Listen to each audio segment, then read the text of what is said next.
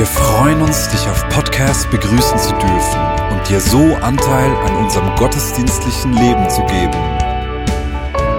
Wir danken dir für jede Form des Mittragens. Mit einer Online-Spende auf der Website kannst du die Vision der Vinja Bern finanziell unterstützen. Wir wünschen dir viel Inspiration beim Hören der Botschaft und Gottes Segen. Ich begrüße nicht nur euch hier, sondern auch alle Podcast-Hörer, die aus der Ferne oder auch aus der Nähe zuhören. Und ich möchte diese Predigt mit einer God-Story beginnen, die mich richtig berührt hat. Vor einigen Wochen äh, hat mir ein Ehepaar Folgendes erzählt. Sie sind in ihrer Beziehung seit Jahren immer wieder herausgefordert. Und äh, sie haben mir erzählt, in dieser Herausforderung äh, ist Gott dieses Jahr dem Mann begegnet. Und zwar, als er eines einmal krank im Bett lag. Er war fiebrig. Am ersten Abend hat er sich gefragt, nun, was könnte ich äh, dazu beitragen, dass unsere Ehe besser wird? Ich könnte nicht so hohe Erwartungen an meine Frau haben, hat er sich vorgenommen. Und dann am nächsten Abend, in der nächsten Nacht, hatte er eine, eine lustige Gottesbegegnung. Und ich muss sagen, dieser Mann ist ein technisches Genie. Und ihr werdet gleich merken, weswegen das so wichtig ist. Er lag also mit Fieber im Bett, als Gott ihm plötzlich seinen Programmcode gezeigt hat. Und zwar äh, in binären Code. Ne? Zeile 1 verheiratet. Binärer Code heißt, das muss ich vielleicht noch erklären, äh, es arbeitet mit 1 und 0. 1 heißt, da fließt Energie, das heißt, das ist wahr. 0, da fließt keine Energie, das ist falsch. Und so sah er sich selbst, sah diese Programmierzeile sozusagen verheiratet und dann stand da eine 1. Super. Nächste Zeile, Ehefrau und zu seinem Erschrecken stand da eine 0. Und dieser Mann hat, hat gemerkt, hey, ich bin verheiratet, aber ich gebe meiner Frau gar nicht den Platz, den sie haben sollte. Sie hat keinen Raum in meinem Leben. Und dann hat in diesem, äh, im Bett, als er da abends nah, hat er gesehen, wie Gott diese Null ausgelöscht hat und eine Eins hingeschrieben hat. Und die beiden haben uns erzählt, dass von diesem Moment an ihre Ehe sich vollkommen verändert hat und richtig neu geworden ist. Ist das nicht unglaublich? Ah, und an dieser Geschichte gibt es drei Dinge, die mich faszinieren. Erstens, dass Gott diesem Mann so persönlich in seiner Sprache begegnet, im Binärcode. Das finde ich schon mal lustig. Und das Zweite dann zu sehen, wie Gott tief äh, eingegriffen hat, an seinem Bewusstsein vorbei, in seinem Unterbewusstsein und wie ihn verändert hat, diesen Programmcode zu sagen, ihn umgeschrieben hat. Und drittens, das dritte, was mich auch begeistert hat, ist zu sehen, wie die Frau all die Jahre treu zu ihm gestanden ist, obwohl sie eigentlich in seinem Leben gar keinen Raum hatte. Und wenn ich die, mir diese Geschichte vor Augen führe, dann spricht die äh, von, äh, von dem Zukunftsbild, das uns beschäftigt. Es beschreibt das wunderschön. Nämlich zu sehen, äh, dass, äh, wie, wie Gottes Reich sichtbar wird. Das geschieht, indem Menschen, die mit uns in Berührung kommen, auf der einen Seite Gott begegnen und immer mehr in ihm verwurzelt sind. Dazu wollen wir beitragen. Wie können Menschen, die uns begegnen, in Begegnung mit ihm, Berührung mit ihm kommen und in ihm verwurzelt sein? Zweitens, dass sie die verwandelnde Kraft Gottes erleben, die sie ausrüstet für ihren Alltag. Und drittens, sehen, wo Gott ihnen Einfluss gibt und ihr Umfeld so positiv prägen. Denn das ist Gottes großer Plan mit uns Menschen. Als Jesus Mensch geworden ist, hat er nicht die Besten gesucht, hat nicht ein Programm gestartet, äh, nicht ein Casting gemacht, wer am befähigsten ist. Nein, er hat einfache Menschen gesammelt. Menschen, die mit ihm in Beziehung gelebt haben, die vom Heiligen Geist erfüllt wurden und in kürzester Zeit die Welt verändert haben. Und das Gleiche macht er auch heute. Er braucht dich und mich hier heute in dieser Welt. Und in diesem Monat wollen wir uns auf diese drei Aspekte einlassen und sehen, hey, wie geschieht das? Was geschieht da? Und ich möchte heute über die Wurzeln sprechen, über dieses Ver Verwurzeltsein in ihm, über die Beziehung zu ihm. Und ich möchte das mit äh, meinem Jahr verbinden, denn dieses vergangene Jahr war für mich doch eher herausfordernd. Und, wenn ich mein, auf mein Jahr zurückschaue, dann haben diese Herausforderungen vor ungefähr zwölf Monaten begonnen, als im Team auf der einen Seite viele Fragen, aber auch Unsicherheiten aufgekommen sind. Hey, wo gehen wir eigentlich hin, Marius? Wie nimmst du deine Rolle wahr? Äh, Fragen über das Zusammenwirken der Leitungsteams, die wir hatten. Und, und diese Fragen und Unsicherheiten, das, das war wie so der Anfang. Und darin haben wir dann gespürt, dass wir Veränderung brauchen. Und haben dann im Verlauf des ersten Halbjahres das, das Leitungsteam, das uns über Jahre getragen hat, äh, aufgehört und mit einer neuen Leitung äh, ersetzt, die von allen Bereichsleitern gefüllt wurde. Und das war auf der einen Seite richtig gut, dass wir mit diesen Bereichsleitern zusammen das Zukunftsbild gemalt haben, uns auf diesen Weg zusammen begeben haben. Aber gleichzeitig haben wir auch gemerkt, es braucht Zeit, um ein Team zu werden. Das heißt, wir haben etwas Stabiles für etwas, was noch heranwachsen muss, ersetzt. Und dann kam, da war das dritte da. Wir haben fünf Jahre, über fünf Jahre lang Räume gesucht. Wir wussten, wir müssen Ende August ausziehen, aber noch im Sommer wussten wir nicht, wo wir hinkommen. Und diese Dinge, die, die, die waren richtig herausfordernd für mich. Und es gab so in diesem ersten halben Jahr immer wieder Zeiten, in denen ich nur gesehen habe, was ich nicht kann, äh, was ich falsch mache, äh, meine Schwächen und Fehler. Und so war ich richtig herausgefordert. Dann haben wir den Vertrag unterzeichnet am 2. August. Aber auf alles drauf ist David im August mit einer Erschöpfung ausgefallen.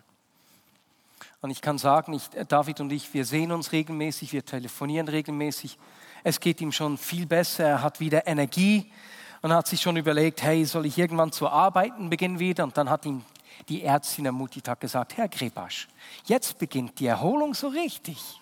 Und es ist so cool, wie er auf sie hört. Er macht das richtig gut. Und doch freue ich mich schon, wenn er wieder zurückkommt. Aber damit, obwohl in dieser Zeit im August noch mehr Druck auf mich gekommen ist, habe ich im August, äh, im äh, August, ja, August, September etwas Befreiendes erlebt.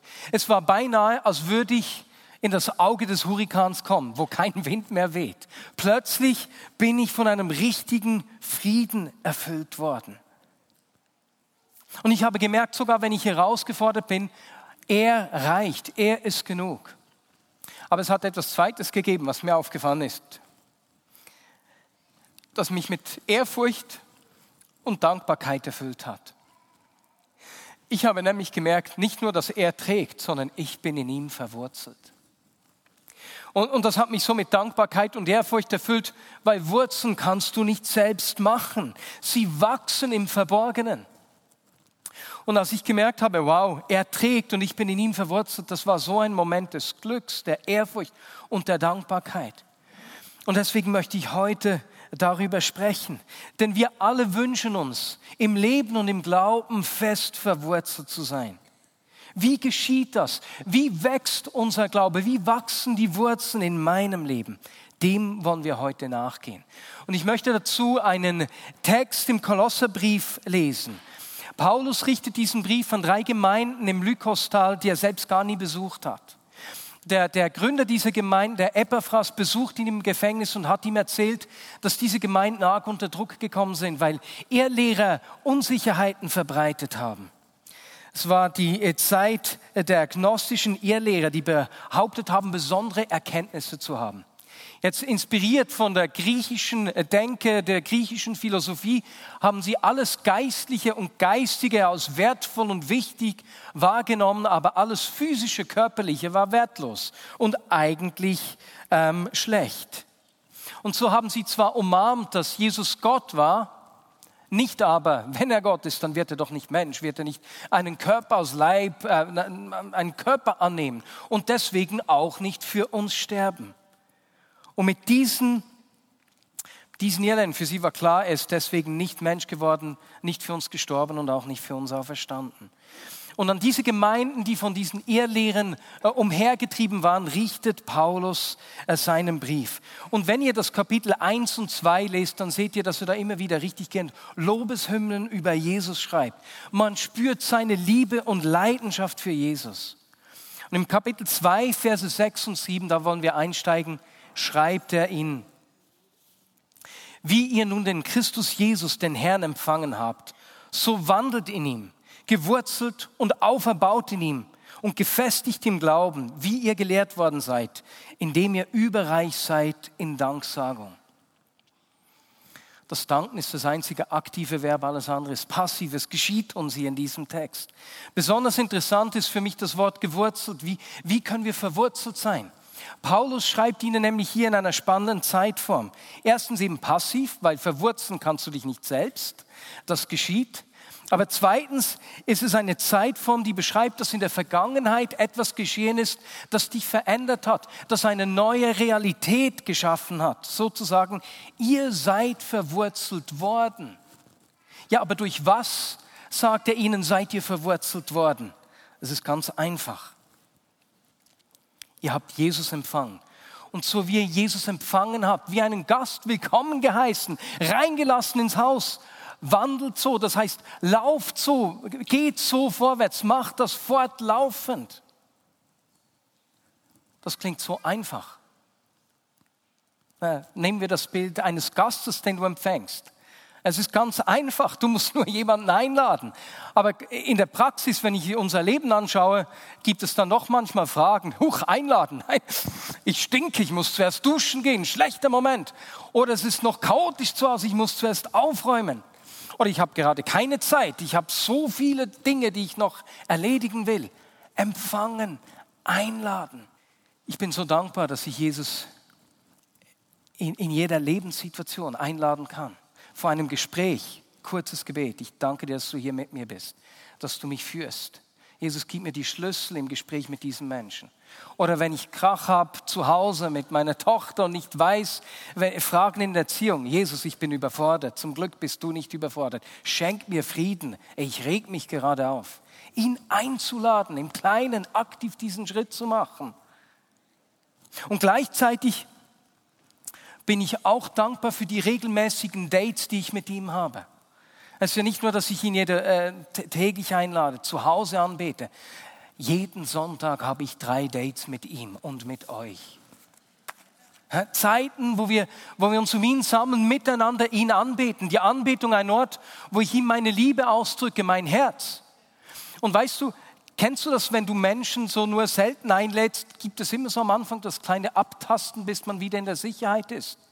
Und weißt du, was ganz ähnlich ist es in der Anbetung? wenn wir ihm nahe sind, diese Nähe zu ihm gepflegt haben, ist es auch, wenn wir hier als Gemeinde zusammenkommen, sind unsere Anbetungszeiten geprägt von dieser Knusprigkeit, weil, weil wir merken, wow, ich höre nicht nur mich singen, sondern der neben mir ist genauso leidenschaftlich mit ihm verbunden. Und ich bin dankbar für diese Zeiten der Anbetung, wenn wir Bands haben und ich das nicht alleine zu Hause tue. Aber eines müssen wir wissen, es sind nicht die Anbetungsleiter, die dafür verantwortlich sind, ob ich ihn anbete. Das ist meine Verantwortung. Nur ich kann ihn einladen, ihm nahe zu kommen. Nur ich kann mich ihm nähern. Das mache ich. Aber Anbetung ist nicht die einzige Art und Weise, wie wir Jesus empfangen. Es gibt noch andere so regelmäßige Dates. Und äh, die Familie Bernhard aus dem Mittagsgottesdienst hat einmal im Monat so ein Date, bei dem sie Gott als ganze Familie begegnen. Und sie haben mir das in einem kleinen Video geschildert. Das Wochenschlussfest. Wir treffen uns monatlich mit Familien, mit anderen Perlen zum Morgenessen. Wir äh, haben eine Zeit, wo wir austauschen über unser Leben, über das, was wir erlebt haben in der Woche, und uns gegenseitig ermutigen.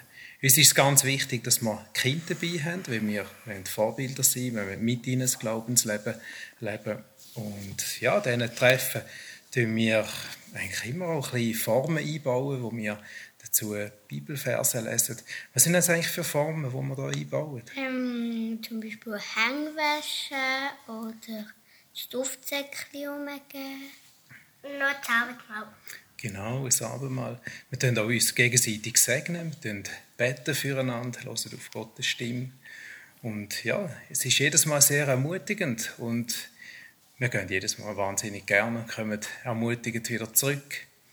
Und äh, so machen wir das schon seit ein paar Jahren.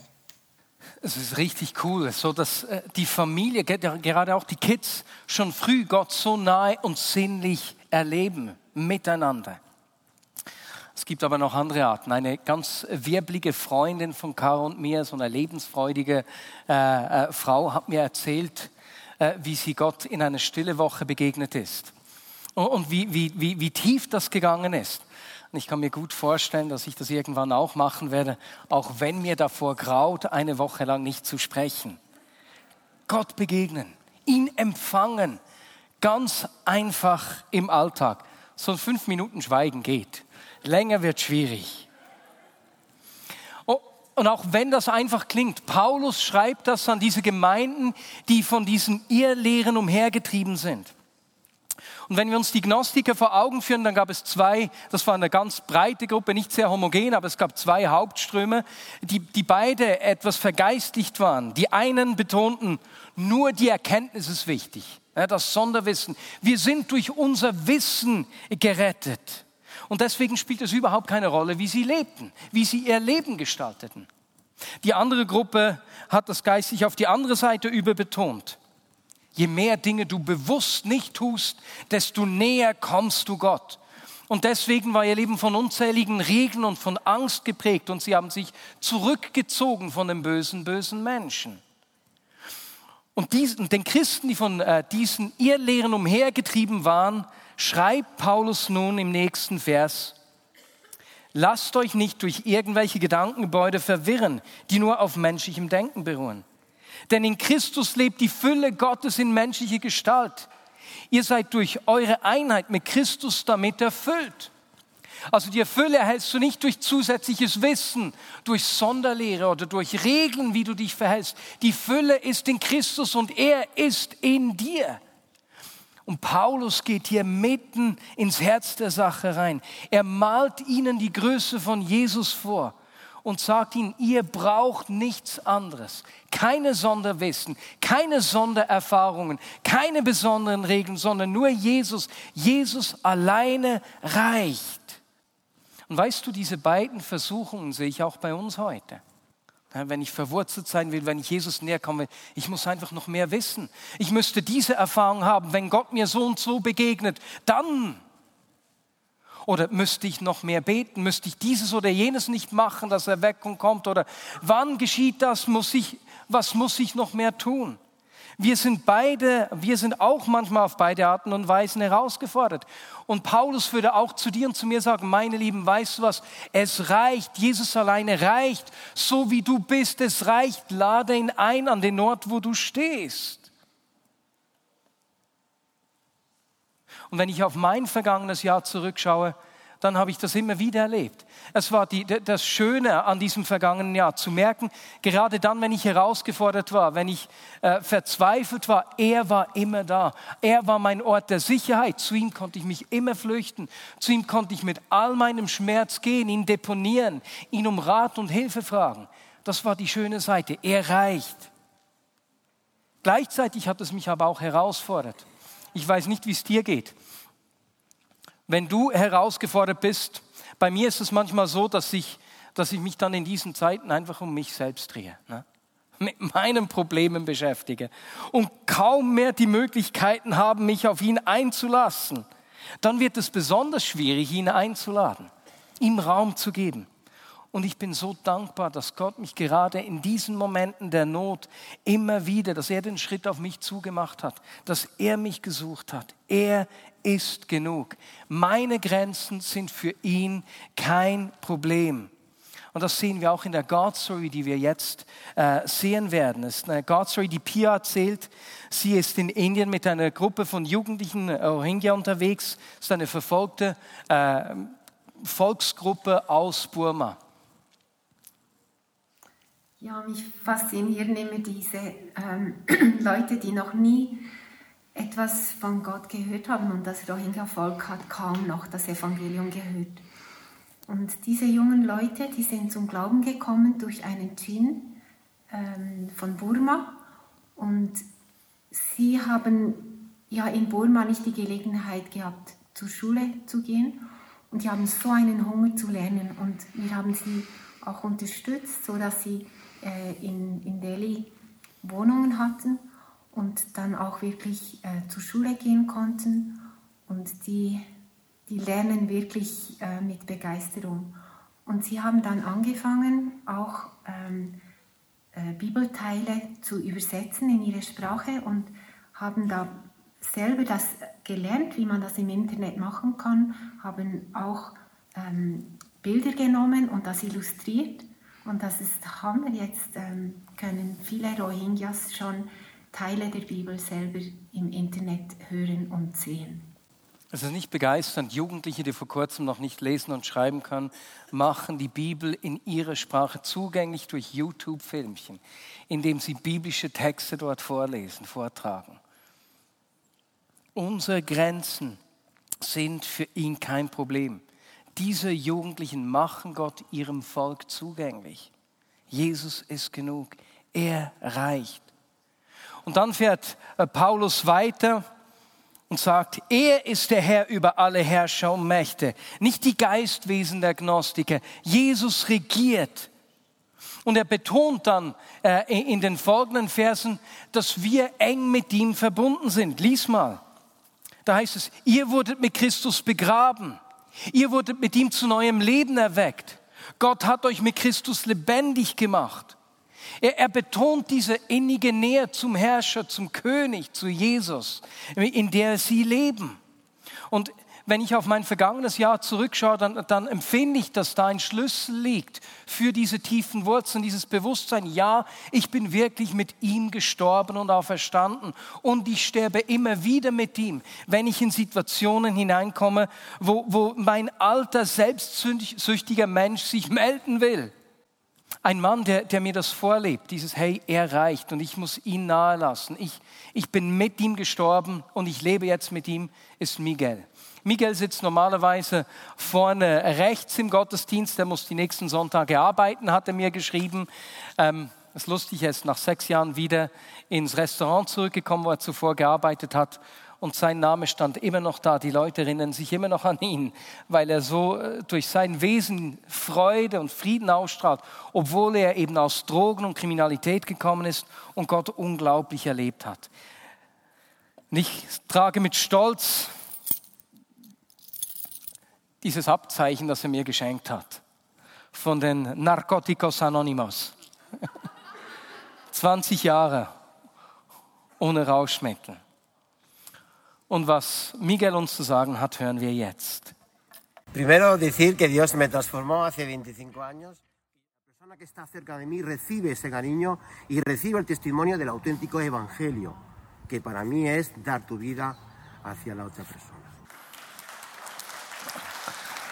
Jedes Mal, wenn ich Miguel sehe, ist er in Tränen, weil er so von der, weil er so von der Liebe Gottes schwärmt. Wir haben, ich habe ihn per Zufall getroffen, als Caro und ich am Mittwochmorgen zusammen spazieren waren. Da sind wir auf Miguel bei seinem täglichen Gebetsspaziergang getroffen. Dann habe ich ihn gefragt, hey Miguel, sag mir doch etwas von deiner Liebe und wie du diese Liebesbeziehung zu ihm pflegst. Er ist mir ein großes Vorbild. Und ganz ehrlich, wenn, äh, ich weiß nicht, wie es dir geht, wenn ich gestresst bin, wenn ich herausgefordert, angegriffen bin, dann äh, ist es manchmal am schwierigsten, Jesus hinzulassen, nahe ranzulassen. Weswegen? Weil wenn ich ihn in die Situation reinlasse, sehe ich einen Spiegel, wo ich stehe. Und er beginnt mich zu verändern. Er, er, er begegnet mir und zeigt mir nicht, wie sich die Umwelt, das Umfeld verändern muss, sondern was er in mir tun will. Marius, hey, so siehst du dich selbst. Lass mir dir zeigen, wie ich dich sehe.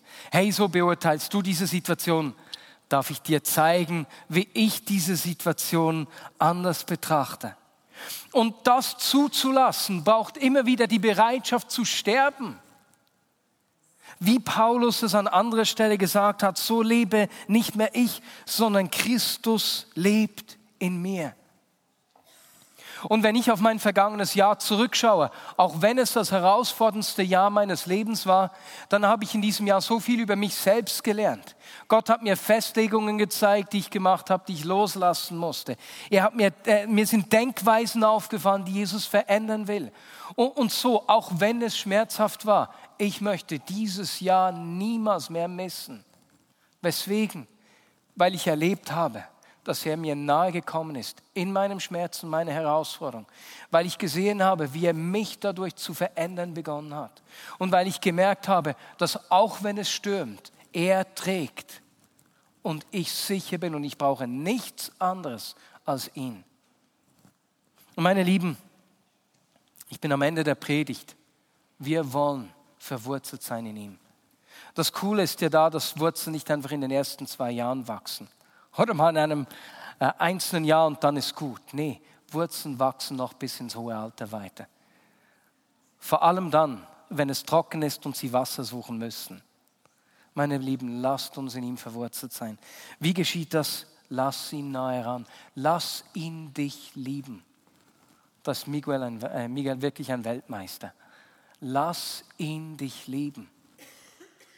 Lass ihn immer wieder seine Liebe über dir ausschütten. Zweitens, denk daran, Jesus ist genug.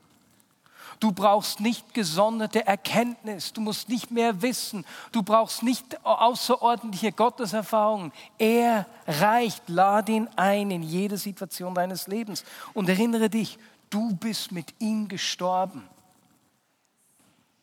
Und weil du mit ihm gestorben bist, wirst du auch mit ihm leben.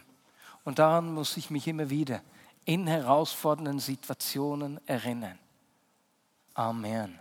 Und Jesus, ich danke dir, dass du diese Wurzeln in uns wachsen lässt. Du, dort, wo wir dich einladen und dir den Raum geben. Danke dir, braucht es gar nicht mehr.